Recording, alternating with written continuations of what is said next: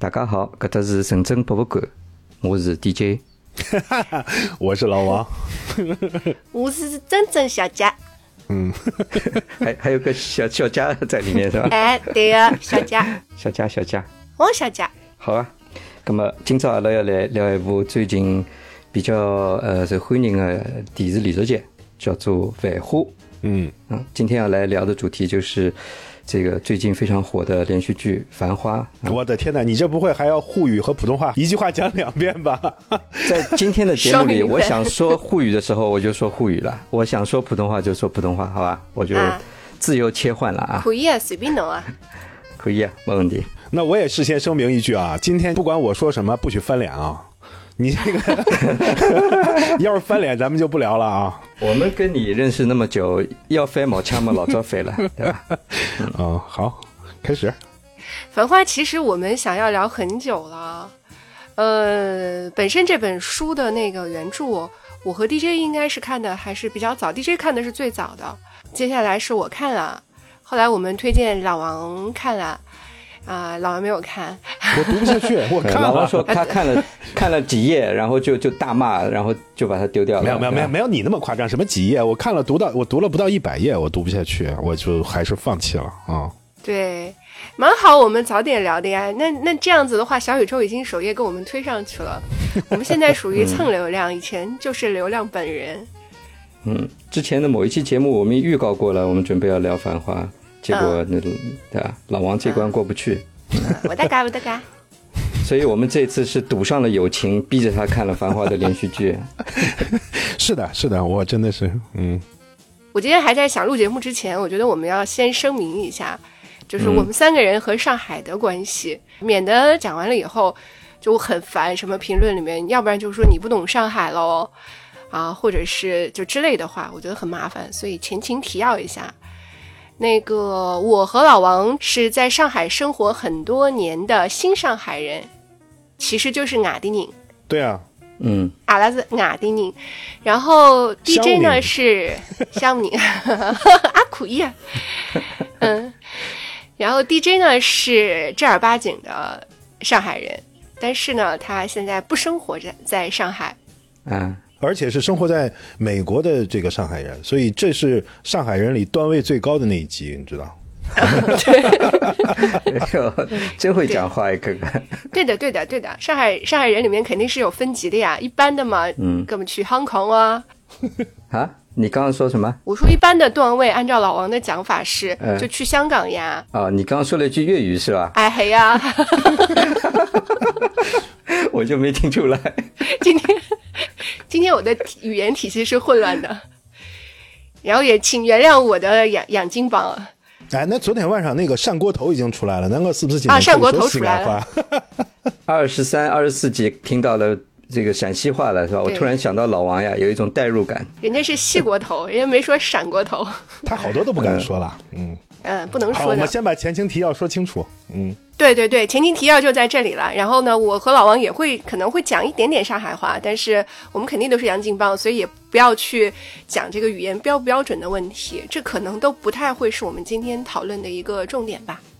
嗯，那上海话本身就是一个大杂烩。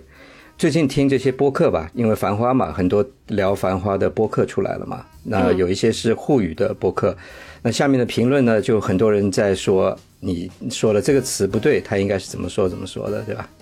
这种很多的，特别在网上，我发现很多人如果讲上海话的话呢，他的评论里面很大一部分是来纠正他的上海话的，所以我就觉得上海话是不是世界上也有一种这种呃不统一率最高的一种方言？呃，每个人都有自己的上海话，其实本来就是这样，上海本来就是一个大杂烩嘛，有宁波人啦、什么有苏北人啦、对吧？包括在《繁花》这个剧里面，它也牵扯到了很多很多的方言。里面像是什么苏州话是吧？哎，我听的那个苏州话，我觉得很好听哎。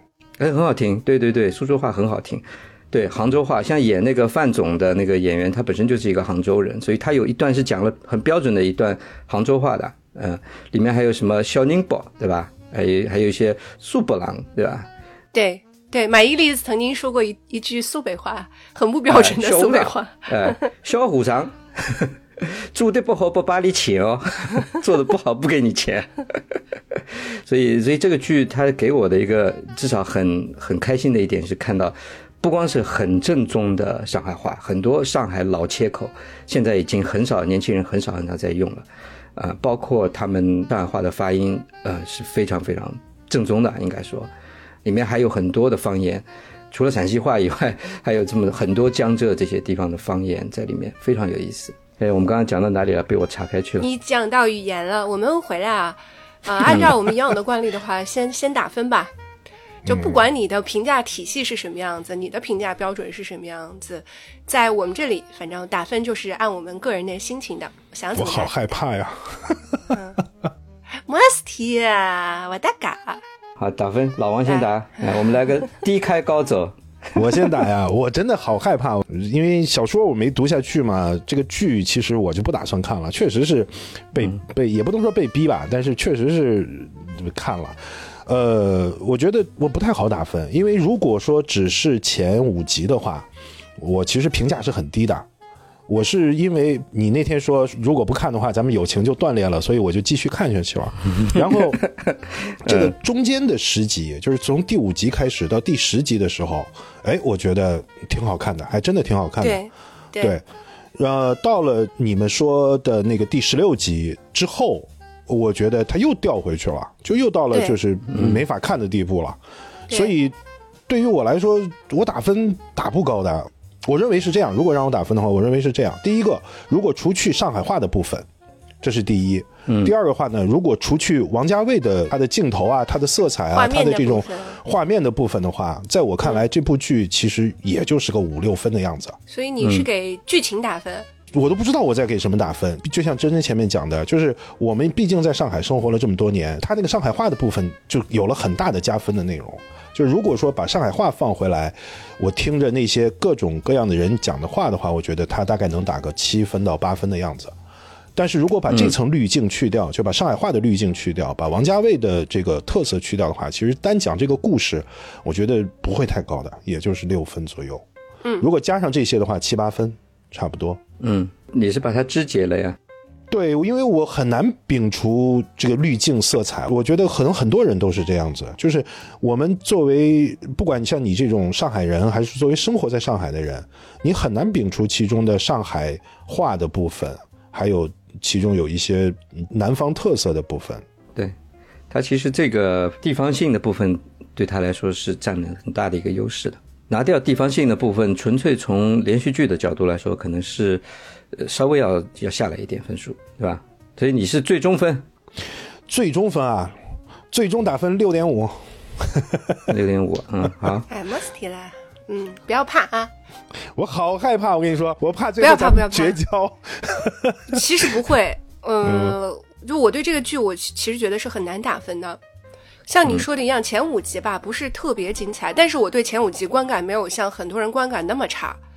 我是觉得它有很多的东西在后面会有转折体现，所以确实是需要有一定的耐心往下看。是的。然后基本上里面你会觉得有争议的部分，或者是你觉得哎怎么会这么去讲一个人一个故事，有一些不合理的部分，在接下来十集都是有比较比较完整的解释的，而且解释的非常的精彩。呃，所以基本上我觉得在十九集之前吧。我的打分还是比较好的，我觉得能打到八分。然后从十九集到现在为止，自从他开始拍商战了以后，就商战的部分，我就是觉得真的不大行。一方面是有黄觉的加入，就这个强总，这个强总实在是演技不大行。这种瓦迪宁进入上海人的这个，你知道，就开始掉下去了。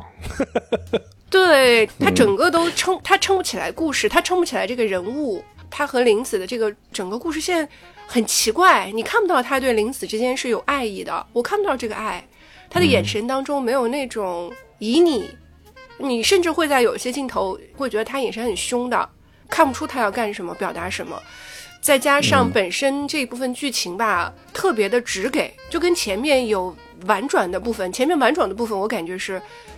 嗯，应该是王家卫特别擅长的部分，就是拍人物之间的拉扯和暧昧，嗯，再加上本身的编剧本身也还不错，所以呢，前面就比较出彩。到了商战的部分，可能编剧自己也是有一点吃力，然后再加上王家卫拍这部分实在是太吃力了。你让他拍真的拍大时代吗？他是不适合的。所以这部分直到二十四集，我现在没有看出来有什么起色。这部分 如果让我打分的话，我确实只能打到六分。综合起来的话，大概七点五分左右吧。我说的其实基本上是针对剧情的，画面是没什么好说的，然后上海话部分也没有任何好说的。嗯，我的看法跟真真比较接近。我觉得这个剧一开始的时候呢，所有的上海人当中，出出来一个 Lily，对吧？这个 Lily 是一个外地人，啊，这么一个外地人在一群上海人中间呢，哎，这个剧比较好看。对。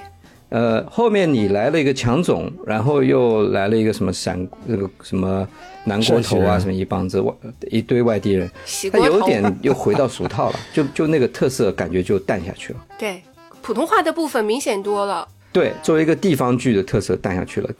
那还有一个感觉就是这个剧，我的感觉就是一开始上来几集呢有点晕，它的这种连续剧的风格跟我们平常熟悉的那种连续剧风格不太一样。就更像是用电影的手法去拍那种光影啊，那种拍摄的角度啊，对吧？呃，拍一个侧脸啊，镜头都是由下往上的这一堆电影，王家卫电影的东西放在里面，让你连续看几集的时候，我因为上来是连看四集嘛，呃，看完以后我觉得有点晕的，是有一点审美疲劳的。呃，从第五集、第六集开始，慢慢剧情推展开来以后，后面就变得比较好看。它好像就是一阵一阵、一阵一阵的好跟坏的那种感觉，因为前面几集全部是那种晚上霓虹灯，然后全部是室内的嘛，对吧？到后面开始慢慢有一些室外的，呃，一些镜头出现了，感觉就好一点。那中间有一部分呢，比如说像那王小姐被下放那个部分，搞了很多的煽情的东西，就比如说放了很多老歌啊什么的。一开始我觉得蛮好的，但是这种。这种手法在那一段那几集里面一直重复在使用，对，而且大段大段的使用，我觉得就过了。就作为连续剧来说，这个太过了，太多了。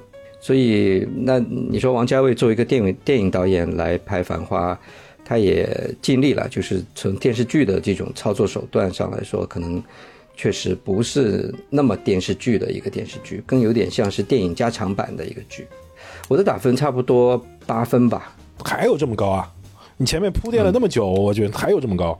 主要我觉得呢，我觉得这里面有几个让我有有很重的一个情怀粉。对我觉得里面首先有几点，我是觉得他做的挺好的，就是他的呃对这个上海方言的复活，作为一个香港人来拍一个上海的剧，他算上海人，实际上。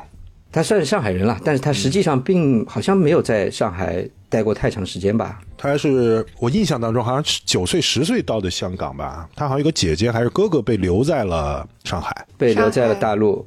对对对对对，这是一个部分。第二个呢，他其实是嗯拍了一个上海的大时代。我对这一点我觉得是有严重的。疑问的，就是所谓的上海的大时代。我们就说回来啊，打过分以后，就是我一开始说，我觉得在这点上可能就是我们要争论的。我认为整个这部戏其实和上海基本上没一毛钱关系，它只是选在了那样一个所谓的南巡之后，呃，改革开放进入了下一个阶段，然后处在了那样一个风起云涌的时代，那个时间点是能够把这些人放进去的。因为你在此之前八十年代的时候，其实商业并不发达，人们那时候主要是用来解放思想的。然后再往后呢，各种各样的体系、规范、制度慢慢建立起来以后，那么像这种草莽英雄其实就不太容易出现了。就是恰恰是处在这样一个九二年前后、南巡前后的时候，呃，是允许这样的草莽出现的，全中国范围之内。所以呢，我不太认为他的这个故事是讲的是上海，我甚至觉得实际上他讲的是香港。就是在这整部戏里面，我有一个总体的感觉，实际上王家卫是对过去几十年香港的电视剧和电影做了一个大的致敬和怀旧。他几乎把我们在过去的香港的电影里面，还有香港的电视剧吧的经典桥段。经典的那些东西全部揉到这部戏里面了。然后这些人只不过说的是呃上海话而已。我到现在我还坚持我这个看法。他这部戏其实跟上海话没一毛钱关系。我还专门去看了一下他那个所谓的国语版。如果你去看一下国语版的时候，第一个风味减少了很多很多，第二个你就会发现，它其实和上海没啥关系。谁叫你去看国语版了？啊，我对比了一下，就是我想印证我的这个看法。我为什么说它讲述的是上海的一个大时代啊？呃，我觉得一个原因是你可能没有这个感觉，是因为你没有经历过九十年代初的上海。就是整个社会那种气氛，它是重新把它表现出来了。整个社会当时开了股市，大家在抢，一开始是抢认购证，然后开始炒股、打新股，这一系列的事情，我在当时是一个亲历者。虽然我没有炒股，但是我们家是有人在做这些事情的。当时我们基本上每个礼拜天都会去我爷爷家吃饭嘛，呃，什么伯伯啦，呃，娘娘啦。啊，爸爸啦，亚瑟啦，然后他们就会谈这些事情，所以我是耳濡目染的。就我没有在实际操作这些事情，但是每个礼拜他们基本上的话题就是这些东西。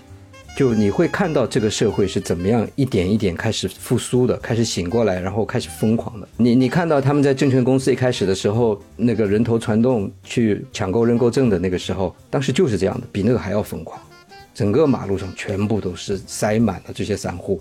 都是人，然后在门口就是有那个，有那种股票大师，天天在那里讲股票，讲的口若悬河的，一堆一堆的人，整个社会就是这个气氛。然后做生意的人，像淘淘这种搞水产的，我身边好多人，亲戚朋友，好多人都是做小生意的，卖卖衣服的，搞水产的，那个打卖电器的，各种各样，就是各种门路都在捞钱，都在想办法要去，要去赶上这个时代步伐，那种社会气氛是非常非常。不一样的，它只有在那个很特殊的时间点，而且在上海才会有这样的一个气氛。因为上海人确实是所谓刚刚得自我了，他们看东西是看的比较前卫的，比较有这种去尝鲜的啊这种精神，去尝试的精神。嗯，你讲的这个，我们这种内地土鳖我就无话可说了，应该是吧？嗯。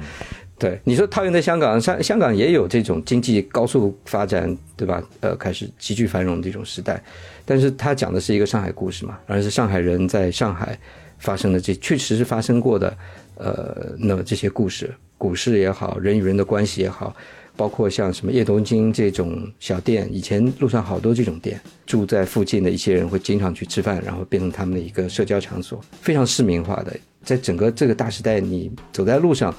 呃，你会感觉到那种那种蠢蠢欲动的，每个人都在呃削尖了脑袋想要找出路的那个那种感觉。我来说一下我的感觉哈，我觉得他拍的是上海，然后拍的是上海的大时代，这是我总体的我我的感觉。呃，然后像老王说的，你说他是不是呃里面装了很多香港的东西？我认为有的，它里面装了。不少香港的灵魂，嗯，特别是这一部分，我们可能在以往的香港作品当中，嗯，有看到过，呃，但是呢，以前在电视里面拍出来的上海，其实我们印象最深的是什么？像老王之前说的古风，我后来去看了一下，但是它也是就是那样子的上海，它可能更加的底层一些，嗯，然后这个是以前我们在影视剧当中看到的。上海也是很多人呃对上海那个年代的一个刻板印象。然后这两天呢，网网络上其实对《繁花》讨论度已经就是爆炸的阶段。爆炸在几个点，就首先呢，大家在讨论说九十年代的上海究竟有没有这么时髦？呃，黄河路的这个招牌是按照这这个当时一比一定做的。啊，当时人们是不是穿的这么光鲜亮丽，并没有穿阔肩的西装，而穿的是胡歌这种。非常笔挺的三件套的窄版的西装，小开的西装，大家都在讨论这个事情。确实看到很多网友在晒他们当时家里的家庭情况，就有一部分家庭情况真的是特别的好。嗯，你会看到和电视里面，嗯，除了它滤镜的颜色不一样以外，情况基本上是属实的。他们的生活是远超于九十年代我们能想象中的样子的。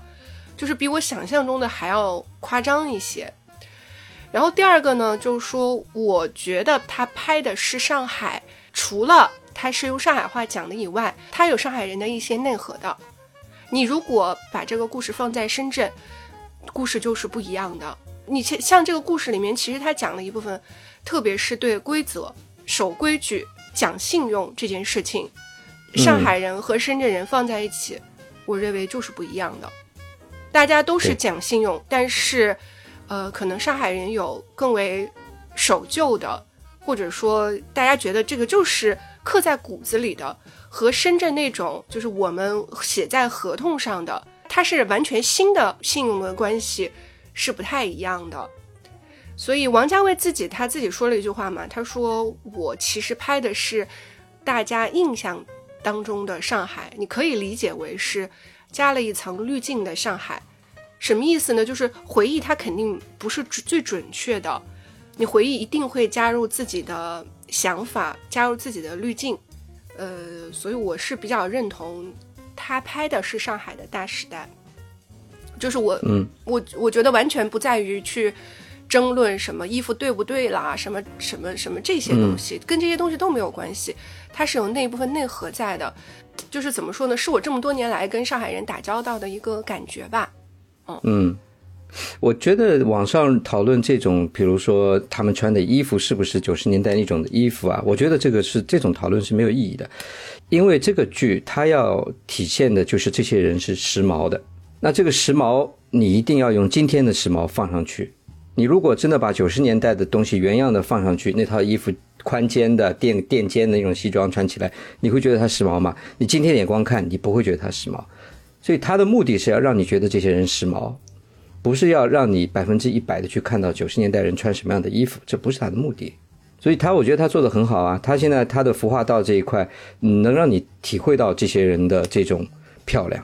男的也漂亮，女的也漂亮，但老王刚刚说的一点，说完全不是上海人的这这剧，我觉得这个我是不能同意的，因为这个剧里面的人物他就是上海人，他不是四川人，他不是北京人，他不是广州人，他就是上海人，他体现的就是上海的人跟人之间的关系。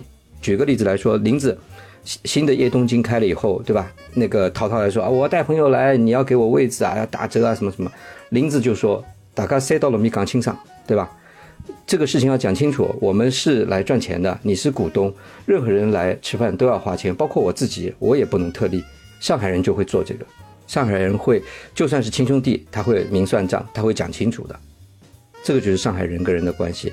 你看林子住的那个地方，那些邻居之间，葛老师对吧？那个房东，呃，他跟那些人之间的互动，他会抱怨，哎，你们不要谈了呀，太吵了呀，啥啥啥，对吧？他们那个那个人也会怼他，哎，但是他们不会把这个矛盾继续往上升级，他们就是互相的打打嘴炮，一来一去，呃，擦身而过，走过就结束了。这就是上海人跟人之间的解决矛盾的方法。你觉得他们每天生活在一起，在在那么小的一个澡皮盖，或者说甚至厕所都是共用的，非常拥挤的这种环境，但是人跟人之间的界限画得非常清楚。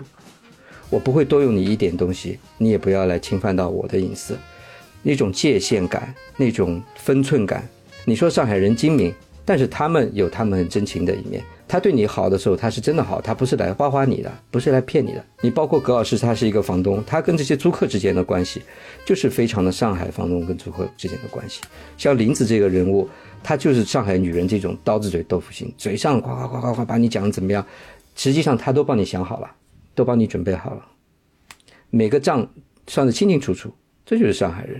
所以你说这个剧不是上海人的关系，上海人的剧，这个我觉得我不能认同。你把这个剧放在任何一个地方，这些人物都不是这样的人物，他的他他人跟人之间的关系不是这样子的。嗯，我妹妹讲这样子的话，二对一对老王不是很公平的。没有，老王火力强呀，他代表陕西人的这生猛啊，对吧？来吧，强总。没什么，我觉得你们说的是对的，就是说。如果如果你把它当一个时代剧看，你讲的是你觉得它讲的是，呃，上海人的精神的话，或许吧，我觉得应该是吧，它多多少少反映出来一些。只不过我认为呢，就是对于王家卫来说，其实他拍这部戏的目的不是为了讲上海人，我认为其实它是一个怀怀旧和致敬的东西，它只是借了《繁花》这样一个放在上海的故事，他借了这样一些东西。当然，你作为一个上海人，你从其中看到了自己的小时候啊，看到了这样的你身边的人的这些样子，那你当然觉得这就是我小时候的样子。尤其是你我这个年龄，在那个九十年代左右，我们就是还没有成年，但是又有记忆的这样一个时代，可能就是因为我不是上海人，就是我会反复在想，这个王家卫想干什么。他拍这部戏想干什么？那就像你讲的，说他在拍上海。实际上，九十年代的上海，王家卫是完整错过的，他根本就不在上海。是，我觉得王家卫是一种，他是一种怀旧吧。我倒是觉得他也许不是百分之一百想要去怀香港这个旧，但是因为他本人对上海是有一种长久的一种想象的，就他对回不去的这个故土，他有一种非常深厚的一种想象。他想要去表达他的这个对上海的想象，我宁愿说他的想象不是对上海的想象，而是对过去那个时代的想象，对过去那个充满活力的、有草莽英雄的、有这种民间的智慧的、有英雄气概的，然后有那种很精明、有但是又很漂亮的女人的时代的想象。他是对自己的一个过去的时代的想象。当然了，这个想象和他恰好是一个上海人，嗯，绑定在一起。我更多的是从这个角度去理解，就是他为什么要拍这个《繁花》。如果说他只是为了呃去讲述上海的故事的话，我觉得嗯就不一定要这样拍了，就不一定要讲一个从头到尾是一个商战的故事。那因为他在讲这样一个商战的故事的时候，这其中就出现了有英雄主义啊。有儿女情长啊，有义气啊，有不讲义气啊，有这些爱恨情仇在里面。因为你看啊，为什么我说他其实他无所谓上海不上海的一个意思？我就是就在想，你看他讲的一开始那个叶东京，一开始那个叶东京实际上是新龙门客栈里的那个新龙门客栈，是那个龙门客栈，那个那个叶东京里面的老板娘林子，对，那个林子，她实际上开了一家黑店。一切都靠在这个阿宝的身上，然后就是反正能宰一刀宰一刀。当然了，他自己把账算的比较清楚。实际上，那是一家那样那样性质的一家店。在我看来啊，为什么我说它是一个大融合？那对面林子攒的比他还要凶啊！对，两千六攒成两万六，两千六我估计也只有一百块都不到吧？是啊，实际上它这是一个，你如果类比的话，我就老是说类比。为什么我说它是香港的一个影视剧的集合？那你要看那个至真园，实际上是他一代宗师里边那个金楼的上海版本，那里面是个风月场所，类似于一个风月场所，是一个英雄地，对吧？那里面的就是所有人的集，所有人的集合等等，那个里面有很多很多那个影子。你包括你看，就像你刚才说的那个汪小姐下放到那个仓库里的时候的那段情节，她在码头上干活，然后后来那个谁追求她那家伙竟然在码头上跳起了舞。就那种非常超现实的那种东西，那种东西就是我们过去看的香港电影啊，一模一样，配的音乐也是我们过去看的香港电影。所以我是说，就是他在怀念的，他在回忆的是那样的一个时代，然后这些人的这个风起云涌。呃，我是从这个角度来说的。其实我能理解，就像你作为一个上海人，尤其是离开故乡这么多年的一个上海人，你对这部戏你是不可避免的会有。很多很多的想法和感情，这个是一定的。我就在想，如果现在谁拍一个讲西安的故事，那我恐怕也会难以避免的想起，哦，这个其实就是我们家的谁谁谁。嗯，我觉得可能恰恰是因为咱俩之间对于这部剧的距离不同，所以我们我无法用你的那个角度去理解那里面的的的那些人。所以我觉得其实并不冲突呀，你们两个人中间还有一个我呢。对吧？我们三个人永远是各站一个极端，然后中间有一个人把两两个极端拉住。对呀，你要说这个距离的话，那我跟两边的距离其实是差不多的。跟你说的角度，还有跟 DJ 说的角度，这个远近对我来说是差不多的，都有吧。实际上，我觉得这就是王家卫的厉害之处啊！你可以在里面看到港片的影子，看到那个他有一部分很无厘头、搞笑的部分。那就非常非常港片了，但是站在时代的这个角度，或者站在家乡的这个角度，也看也看到他还拍的不错，所以我觉得这是他厉害的地方。嗯，但是我觉得其实他有一个非常失败的地方，我不知道，嗯我我我一下子把这个问题提出来，是不是提的过早了啊？就是我觉得他有个非常失败的地方，就是我们如果单纯的说从一个影视剧的角度来说的话，其实这里面的人物塑造是非常失败的。哦，那要吵架了。这里面的这些人的原始的动机，我觉得都是成疑问的。我认为，其实它都是非常表面化的这种表现。你比如说，所有人对于那个阿宝，对于宝总的那个一开始莫名其妙的那个崇拜，根本一是老累啊！把他当做一个传奇似的人物再去传颂，啊，整个黄河路好像就是他一样。看，这就又让我想起了，好像宝总对于那个黄河路就像是那个铜锣湾的浩南一样，就整个铜锣湾只能有一个浩南，就是我郑浩南。你 你要这套把它带进去了，他的这个黄河路也是，黄河路的话就只能有一个老总，就是我宝总。实际上，宝总在这部戏里面，包括他和几个女人的关系，包括他为什么有些事儿他要这样做，为什么有些事儿他要那样做，实际上他在这个人物的性格里面，我觉得他其实是并没有讲清楚的。他把他塑造的好像是一个很复杂的人物，但是自始至终，嗯，至少我看到目前为止，我觉得他对这个没有一个没有一个解释吧。嗯，如果单就宝总来说啊，我先我要先说一下啊，大家认为胡歌、宝总是这个剧中的绝对男主角，其实我觉得不是。他这部剧不是这就是问题，我就是觉得这部戏没主角，呃，对，它是一个群像剧，它有很多主角，它不是只有阿宝一个主角。不是他一个主角，然后我觉得他甚至是铺在下面的一层垫板，它是一个背景。你说的非常对。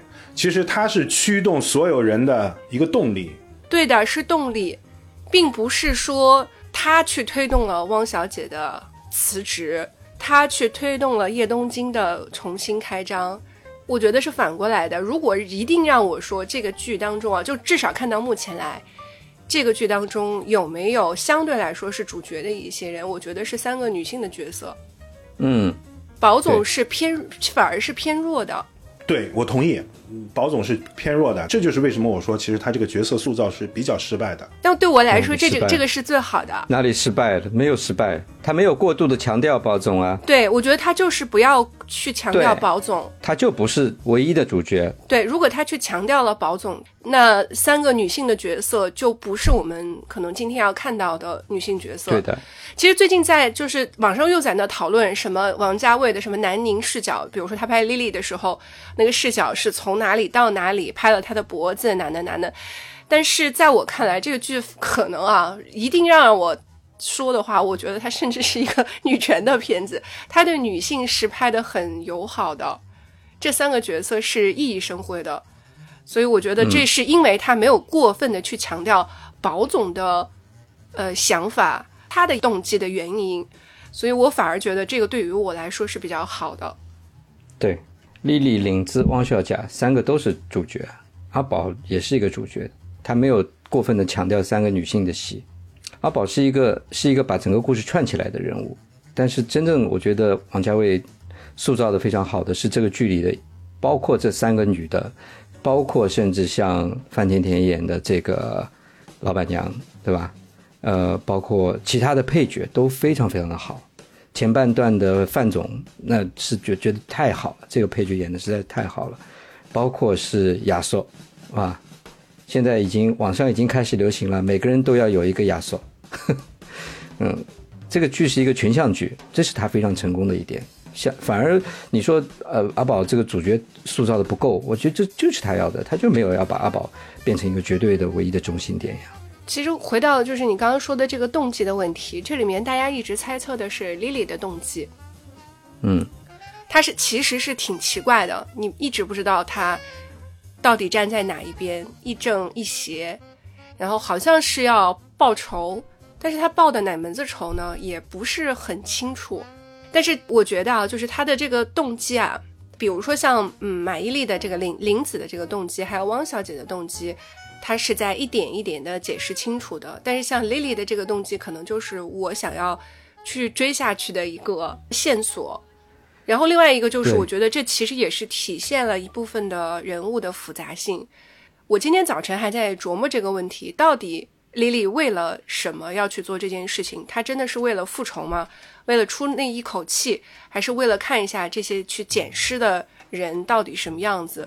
我后来再想了一下，我觉得他，他就是一个非常非常复杂的人物。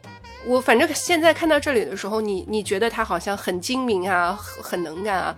我觉得不是的，他在面对关于 A 先生，呃，走掉的。这样一件事里面始终没有走出来，所以他现在做的一切的事情都是很混沌的，他自己都不知道要干什么。这是我对这个人物的理解。你如果说他是来找阿宝报仇的，我觉得合理。但是他又是在帮阿宝的，他是不是有更大的一个目的呢？或者说他在跟阿宝的接触中改变了最初的想法呢？这个很难讲。我觉得可能都不是。我是觉得他不知道自己要干什么。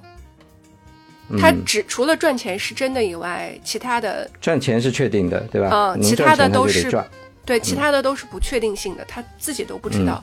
这个我觉得符合人性。我们在生活当中，其实你在做一件事情的时候，不一定是带着确定性的动机的，你只是在当下做了这件事情，但是别人可能要分析起来说你为什么要去做这件事儿，你当然会讲一个理由，但是是不是这个理由是推动你去做这件事情的原因，只有你自己知道。我很喜欢他的这一点，只有丽丽自己知道。就反正看到二十四集是这样子啊，不知道他最后如果真的讲明白了会怎么样。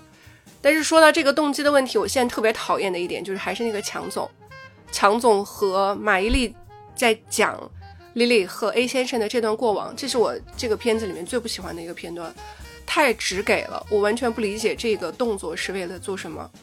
对啊，强总去弄他是什么呢？他是要去抢宝总的女人吗？那林子跟宝总又已经没有在一起了，对吧？呃，已经讲清楚了。那他到底是什么目的？对他这部分可能就是，反正我是觉得黄觉演的不行，真的不行。可能是要在后面几集看会不会给他稍微挽回来一点。但是到现在为止，太奇怪了。他就是一张扑克脸。对于仇人也是一张扑克脸，对他喜欢的女人也是一张扑克脸，就是没有其他的表情了。对，不知道他要干什么。所以我的想法是这样子。所以现在话筒给你，你来讲吧。冷到浓了。嗯，我是觉得，其实你回顾啊，王家卫的所有的电影啊，其实，嗯，他不擅长讲这样的故事。他不擅长讲一群人的故事，其实他讲来讲去的都是男女之间的纠葛，他就擅长于讲这种小情小调，然后用那些很炫目的光影啊，他特殊的镜头啊。你有没有注意到这个片子里面的所有的镜头几乎没有平视的？他拍的每一个人全是要么是俯拍，要么是仰拍，他甚至有那种完全从顶部垂直的那个角度拍的，像这样的一种。呃，镜头呢，实际上是非常去强调个人的性格。你看他拍的这些过去的那些电影，其实就是男女之间那么点小情小义的那种纠葛。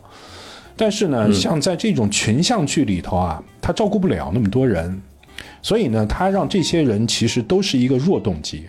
一开始的阿宝，就是我同意你们，就尤其真真刚才说的，他是所有人的驱动力，因为他的存在，所以他影响了很多人的生活，不管是那个汪小姐也好，还是丽丽也好，啊，甚至整个黄河路好像都被他搅动了。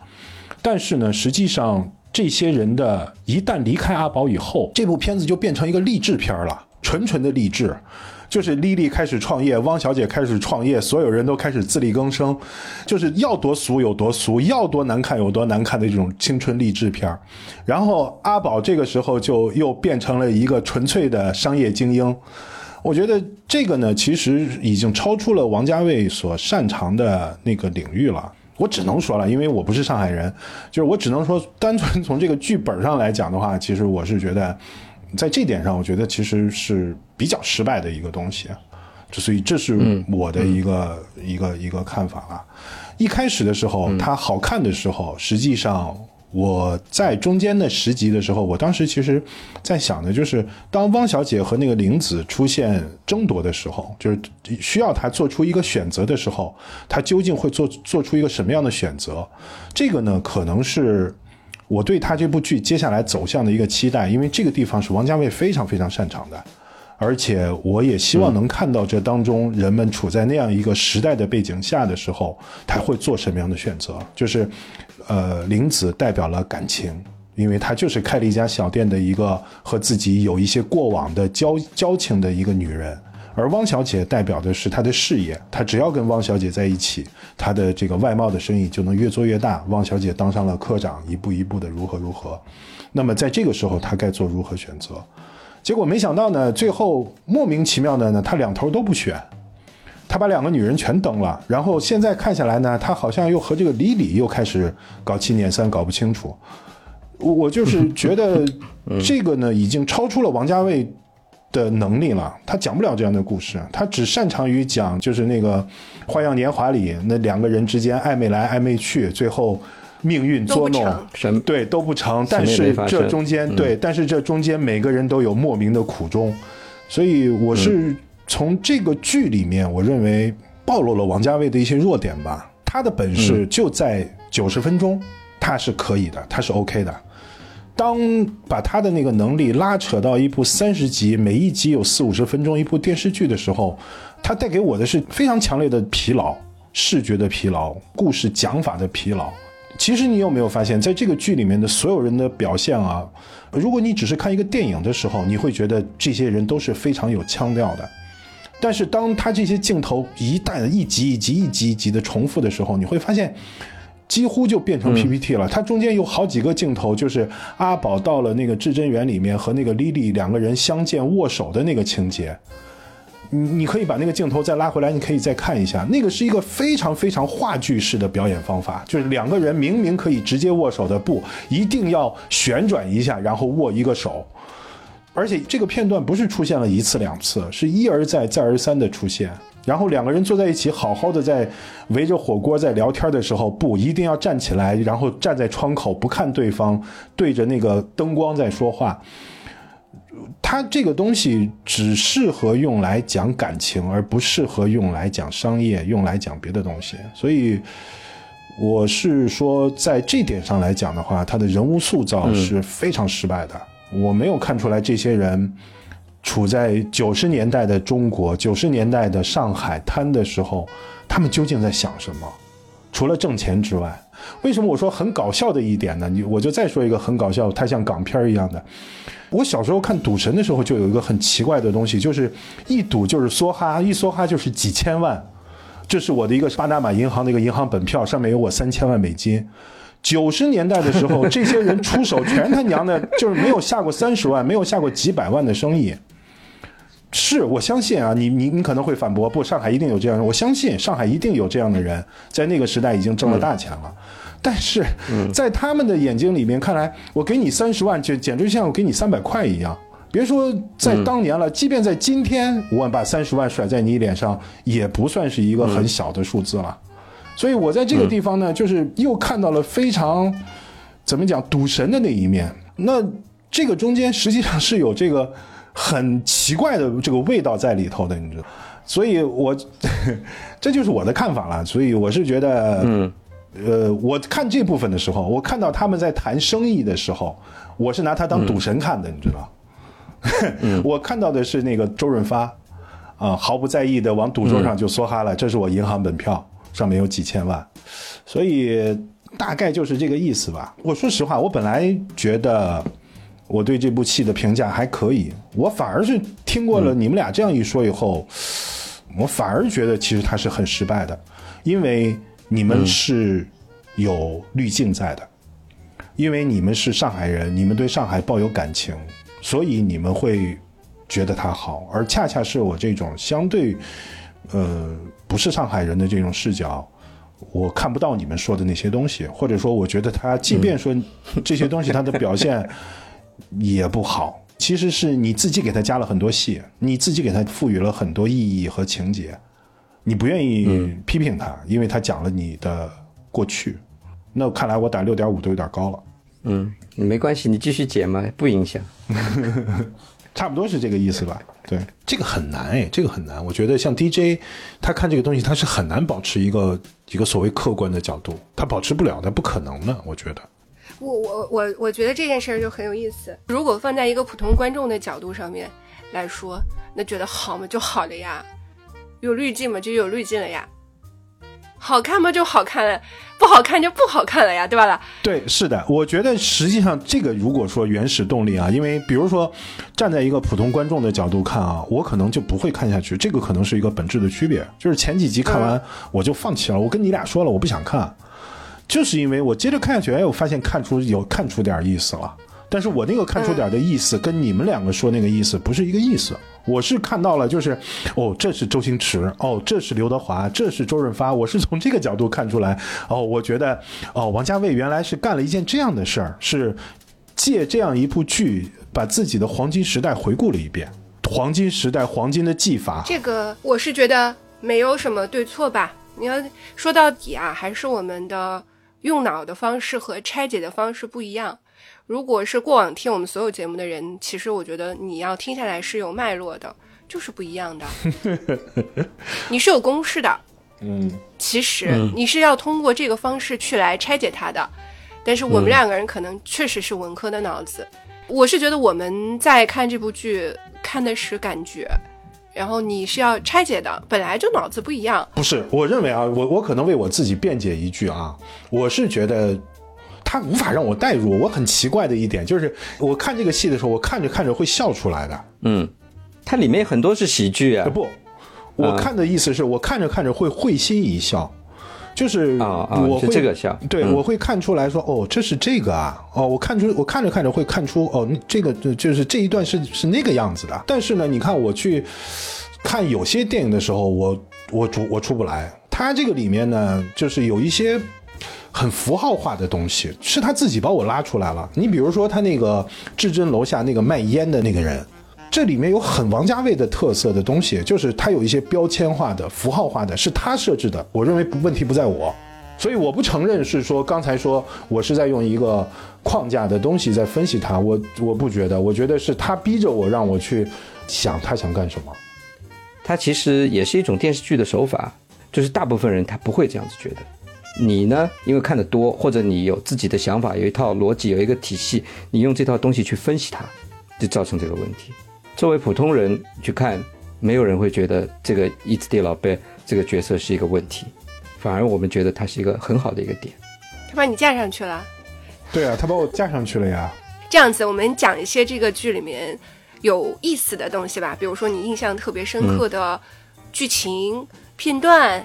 或者是角色，呃，或者是其他你想要讲的一些小彩蛋，比如说老王，你就可以讲讲中间这十集是什么吸引你看下去的。它里面的那些配乐，呃，里面很多老歌，香港的时候的港台张学友的张学友的老歌，偷心。哎，你我我插一个啊，你们知道偷心现在有多夸张吗？那天有一个博主在那边讲，他说他晚上点开了网易云音乐在听偷心，然后一看，同时四万人在听。哇塞！对我我我听到它里面那些歌，尤其它里面那个再回首，对吧？他用那个再回首这首歌，我们听都是很小的时候了。然后让我觉得最最有趣的地方啊，就是那个玲子打开那封信的时候，突然一下子开始东爱的那一段音乐，那个地方简直是灵魂暴击啊！配的太好了，对那个点。他的那个那那一下绝对是一个神来之笔，但是我是觉得这个神来之笔的体会可能是只能在我们这些七零后，甚至我都怀疑六零后都未必，因为六零后那个时候不看日剧。八零后也不太看了，九零后就更别提了，都不知道东爱的这个故事讲的是什么。这怎么可能的？八零后怎么会不知道东爱？你在瞎讲。八零后哈刚哈刚啊，哈塞乌斯。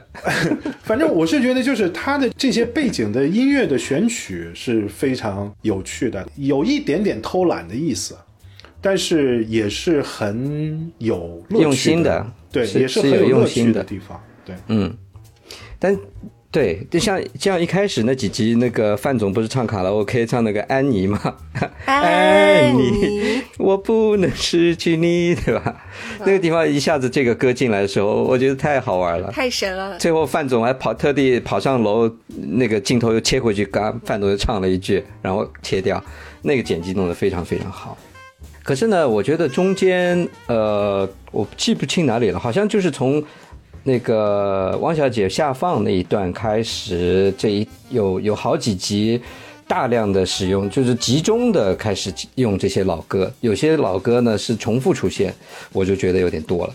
那段太 MTV 了，那那段是真的很嗯没意思了。他基本上给每个人物都有一段 MTV，、对，就是过一会儿就来一段，有过一会儿就来一段，我觉得这个有点太太过了。这个有点过的。对，但是东爱那那个点是点的非常非常好的，简直了。对，而且就是马伊琍那那一段演的也特别好，就是拿出机票，最后躲在那个墙角。嗯那个脸部表情的微妙变化哈，对，马伊琍是让我特别特别惊艳的那个演技，嗯因为嗯以前她也也演过很多戏，包括唐嫣。辛芷蕾我就觉得还行啊，包括唐嫣辛芷蕾是。谁？辛芷蕾就是莉莉莉安安。哦，嗯，因为其实他们的以往的作品对比我都看过，你比如唐嫣演的一些古偶，然后像马伊琍演的，她也演过古装剧，然后也演过一些现代剧，我其实都看过啦。那个对比是太明显了，你就不得不说王家卫是真的太会让演员就所谓的调教吧，调教演员了。马伊琍在东京那一段，你明显的看到了他的那个眼神的转换。他和宝总在灯下等那个日本人回来的时候，他的眼神是很亮很亮的，可能有打灯的原因，也有他自己演技的原因。那一段我觉得真的是非常非常精彩，所以东就是东爱想起来那一段，我看了很多遍。嗯，是的，那一段是特别精彩的。我觉得辛芷蕾呢驾驭莉莉这个角色差了差了一点，哎，你跟我的想法是一样的。她本身的那种老辣感不够，她完全就是她就是靠板着脸，就是讲话凶，她有演出来的部分，对，就语言短，下命令那种强硬来弄，但是她内在散发出来的这种那种统治力不够。气质还有点不大到位。我也觉得是，对对对我觉得他的好是你明眼看得出的。什么？他们讲又让辛芷蕾学国标喽，学走路喽，学转身了。你明显的看得出来，他就是演出来的。他不像你感觉她马伊端着，她一直端着，对你不像马伊琍和唐嫣，唐嫣在这剧里面也是非常让我惊艳的，她就是虹口小王，就是毋庸置疑。你对你感觉到她就是范志毅的叽叽喳喳的邻居的小姑娘，就是完全是她自己。她当然肯定也有演的成分啊，但是演的真的很好。嗯，那天我看了一下，唐嫣竟然已经四十一岁了，她演这个小姑娘这个角色能够驾驭成这样不错，而且她呢确实也是演出了，就是我要讲一个一个一个点，就是这个剧里面上海女人的多面相。这三个女主加上那个宋甜甜，加上潘经理是吧？这这几个女的啊，就表现出了上海女性的每一面。有叽叽喳喳的老杂夫，像这个唐嫣演的这个汪小姐这种角色，有心思很深的，哎，像这个林子这种角色，然后也有呃那个像范甜甜这种，也是这种很市井的这种角色，就上海女人这种多面相演得非常到位，每个人都非常到位。上海女人就是这样子的，哼 哼凶的时候就是非常非常凶，但是呢，嗯，对你好的时候又是死心塌地。呃，有一些就是天天算计，小小东西嘎嘎嘎算的精的不得了，但大方向是不会错。我觉得这个是王家卫的本事。其实有很多演员，可或许啊，在别的导演的手下呢，没有那么好。而王家卫呢，他有本事，不管是说他从他的镜头的角度也好，还是他剧本也好，还是他角，还是他的剪辑的方法也好，他是能把这些，呃，演员的最光彩的那一面拿出来的。就不管啊，就有有各种各样的讨论，但是你不得不说，嗯，王家卫其实是弥补了很多年以来的一个空缺吧，关于描述上海的一个空缺。啊，你会这么高的评价？我觉得填空缺和它好不好是两件事情啊。对啊，你说这么多年来，我印象中上海的剧太刻板印象了，这么多年来上海剧很少，我好像就记得啊小时候看过一个《孽债》也也有啦。现在就是这么多年来，电视剧里面拍上海的有一些青年剧，就是老里八早有一部叫什么来着？是那个陆毅，然后还有林心如他们拍的那个背景发生在上海，呃，然后就是那个我的前半生，这个发生在上海，就是马伊琍上次演的那个剧。那个剧是讲上海话的吗？呃不讲上海话，但是他讲的是上海人的故事。马伊琍在里面演了一个上海女人，但是远远不如她在这个剧里面出彩。然后还有一些就是什么上海老公、北京媳妇，反正就是这种东西。嗯，很刻板印象的上海。然后再不然就是《小时代》了。但是你想想，像王家卫这样子的上海是空缺的，没有的。所以，我不管他是你你认为好也好，还是不好也好，但是他肯定是填了一个空白，这是没错的，给其他导演羡慕坏了。王晶酸溜溜的写了一篇文章，在那恭喜王家卫，然后这两天给冯冯小刚也给加上去了，因为我不知道你们有没有看冯冯小刚把他那个《非诚勿扰》拍了一个三。有片花，他一直在做宣发，那简直是我有史以来看过最尴尬的电影，就是难看透了。所以现在大家都说，请冯小刚你也走下神坛，你还不如去拍北京的电视连续剧。他啥时候上过神坛？他还走下神坛？嗯，真的，他毕竟是导演嘛。他以前还是还是红过的。对呀，那贺岁片嘛，对吧？电影圈和电视圈那还是有本质的区别的。所以这两天大家都在讲这个事情。我其实这个问题应该一开始就问啊，因为那个小说我没读完嘛。就是这个剧其实跟小说的剧那个情节是没什么关系，完全没关系，完全没关系。对，这个反而就印证了。对，是的，我感觉应该也是如此。嗯。这个本子写的还是可以的，不能说是满分吧，但还是不错的，真的。这个编剧就是编那个《我的前半生》的那个编剧，你们没有看过那个剧？那个剧其实是很火的，而且拍的也还可以，是处于现现代剧当中还可以的。但是就你们两个人的标准，那肯定是不行的。就是婆婆妈妈的故事嘛，讲一个主妇的成长的故事嘛。婆婆妈妈说不定我也喜欢的呀。嗯，我觉得不一定吧，这个不是你们的点 啊。反正我们现在所说的所有的内容，都是基于目前看到的前二十四集的剧情，就不知道它后面六集是什么样子。我们也很期待，最后看看是什么样子的。但是我总总体来说，我觉得还是挺高兴的，有这么一个剧能够带火上海，能够带火上海话。嗯，而且这个剧的上海话是是是值得去学的上海话，里面非常上海正正正宗啊！像一开头说联合舰队，我就看了字幕来来联合舰队，里亚 K 的，哇，这个是很正宗的。嗯，现在小孩可能不会这样讲。是的，反正吵也吵完了。我觉得我觉得这一期啊，评论应该还是会蛮精彩的，毕竟热度比较高，期待大家给我们留下大家的看法吧。我觉得这个剧的看它的欣赏的视角很重要，你要采取一种什么样的视角来欣赏，直接影响到你对他喜欢还是不喜欢。说不定我们还会再聊一次的，对吧？等他全部播完以后，我觉得挺难的，我觉得他不会的。嗯，就到这里吧，然后剩下的留给，也许我们就放在评论区里面吧。如果我们还要讨论的话，嗯，好吧。好，嗯，那今天就到这里吧。你你来上海话结尾来，侬讲呀，侬讲侬可以啊，嗯，我来噻，快点。好，那么就搿能介，谢谢大家，搿搭是陈真博物馆，阿拉下趟再见，再会。我是老王，我是真真小佳，真真小佳，嗯，再 会再会，好，拜拜，拜拜，拜拜。